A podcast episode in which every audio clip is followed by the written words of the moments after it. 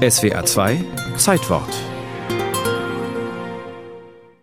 1996 publizierte Manfred Krug seine Erinnerungen an die Ausreise in einem Buch mit dem Titel Abgehauen. Er war einer der bekanntesten Künstler der DDR als Schauspieler, Sänger oder singender Schauspieler. We shall overcome. Ich gehöre der Generation an, die ihre Kindheit während des Zweiten Weltkrieges verlebt hat und danach die Kinder, die ihre Hauptzeit damit verbracht haben, Kartoffeln zu klauen, Mohrrüben irgendwo auszubuddeln und zu überleben und wir haben wenig gespielt. Die Spielzeit hole ich jetzt wahrscheinlich nach. Er war ein Teil des Systems, ohne wirklich zum System zu gehören. Da spielt man einmal einen Kommunisten oder zweimal, dann kriegt man einen Nationalpreis. Als er im April 1977 seinen Ausreiseantrag stellte, ließen die Kulturfunktionäre nichts unversucht, um ihn zum Bleiben zu überreden. Niemals, so prophezeiten sie ihm, würde er in Westdeutschland auch nur annähernd so beliebt sein wie in der DDR. Es kam bekanntlich anders. Bei der Ausreise am 20. Juni 1977 wartete schon das ZDF auf ihn. Ich hatte geglaubt, mein Hinübergleiten wäre ein Geheimnis. Aber gleich hinter dem Grenzübergang Bornholmer Straße stand Dirk Sager und nahm mich, sehr bewegt wie ich war, in Empfang. Was haben Sie eigentlich heute zurückgelassen? Die DDR, die mir in letzter Zeit eine ganze Menge Schwierigkeiten gemacht hat und, und es hat mir eigentlich nicht so viel Tränen in die Augen getrieben, die DDR zu verlassen.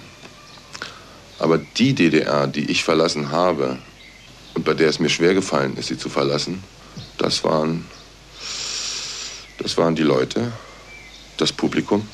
Und ich glaube, da gab es eine ziemlich besondere Beziehung zwischen dem Publikum in der DDR und mir.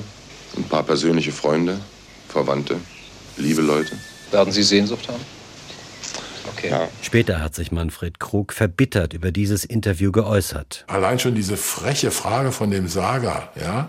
Ja, das wird mir nicht wehtun. Da muss Sager extra nachfragen. Tut's denn weh? Wie es zu der Ausreise kam, hat Krug in seinem Buch Abgehauen, das später verfilmt wurde, detailliert beschrieben und dokumentiert.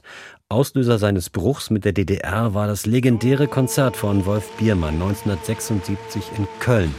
Der Spielfilm zeigt, wie Krug vor dem Fernseher sitzt und staunt. So wird es sein. Er hat Mut. Der ist ein Künstler. Der singt sich um Kopf und Kragen. So muss es sein. Die DDR bürgerte Biermann aus. Die zuständigen Behörden der DDR haben Wolf Biermann das Recht auf weiteren Aufenthalt in der Deutschen Demokratischen Republik entzogen. Krug und andere unterzeichneten einen Appell. Mit Druck und Verlockungen versuchten die Kulturfunktionäre, die kritischen Künstler wieder auf Kurs zu bringen, unter anderem bei einem Treffen der Funktionäre und der Unterzeichner in Krugs Haus. Und ich hatte ein kleines, sehr schönes Tonbandgerät und das stellte ich ein hinter einer, hinter einer Schiebetür und ließ es laufen. Der Staat, illegal abgehört von einem Künstler. Das gab es noch nie. In Krugs Buch kann man den Mitschnitt nachlesen. Krug fremdelte immer mehr mit dem System. Er durfte nicht mehr auftreten. Die goldenen Brücken, die ihm die DDR baute, lehnte er ab.